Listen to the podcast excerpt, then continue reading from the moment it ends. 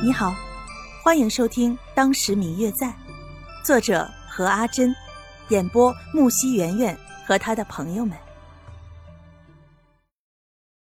第九十一集，两个人说起近况来，谢轩不经意的向他透露出自己也要前往京城，这样一来二去的，就这么愉快的决定了一起结伴前往。之后，白若秋醒来听说了之后。谢轩干脆以官府居住不便为由来搬过来跟他们一起住在客栈中。等到谢轩反应过来的时候，自己已经搬来这家客栈和他们一起居住的时候，已经是两天之后了。他也实在搞不懂自己为什么就搬来了。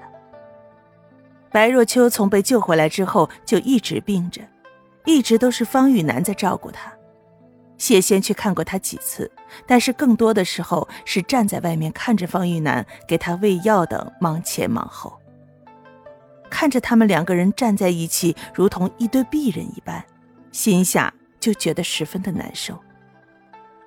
义父的书信来了几次，催促他赶快上路，可总是被他用各种理由搪塞过去。当他看见病愈的白若秋站在自己的房门前等着自己的时候，他愣了，但更多的是掩饰过去的欣喜。他努力让自己看上去十分的镇静，邀请白若秋进房交谈，可实际上却是自己根本无法让自己完全静下来听他说了些什么，只好胡乱的同他交流着。恢复了女装的白若秋，比起之前，她那一身男装显得好看多了，气色看上去也好了不少。白若秋的健谈让他感觉有些局促，要不是方玉楠进来，恐怕自己会失礼的。看着白若秋在方玉楠进门的瞬间放松的心情，他有些失望。看着他们两个亲密的相处，白若秋对着他撒娇，突然就有了一种要是他能够对自己撒娇就好了。刚有这种念头，自己也被吓了一跳。好不容易平息了之后。看向他们，似乎都没有注意。之后与他们一路，自己始终与白若秋保持着距离。虽然已经尽量做到不去关注他，但是却总是不由自主的想要四处寻找他的身影。直到来到这个寺庙，看见慧通看他的眼神，他明白那种眼神。不知道怎么的，他有些不满意慧通用那种眼神看白若秋。幸好白若秋并没有注意到，他不由得在心里暗暗的松了一口气。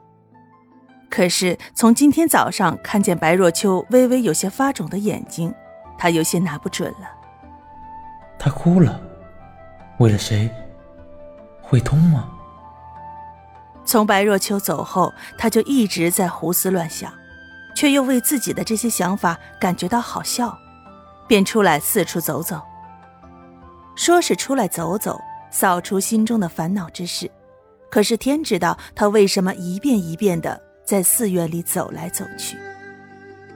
直到到了这里，看见白若秋一个人坐在亭子中。此时被白若秋轻轻抱住的谢轩，一瞬间脑海里闪过了很多东西，可是大部分又快的如一阵风般的离开了。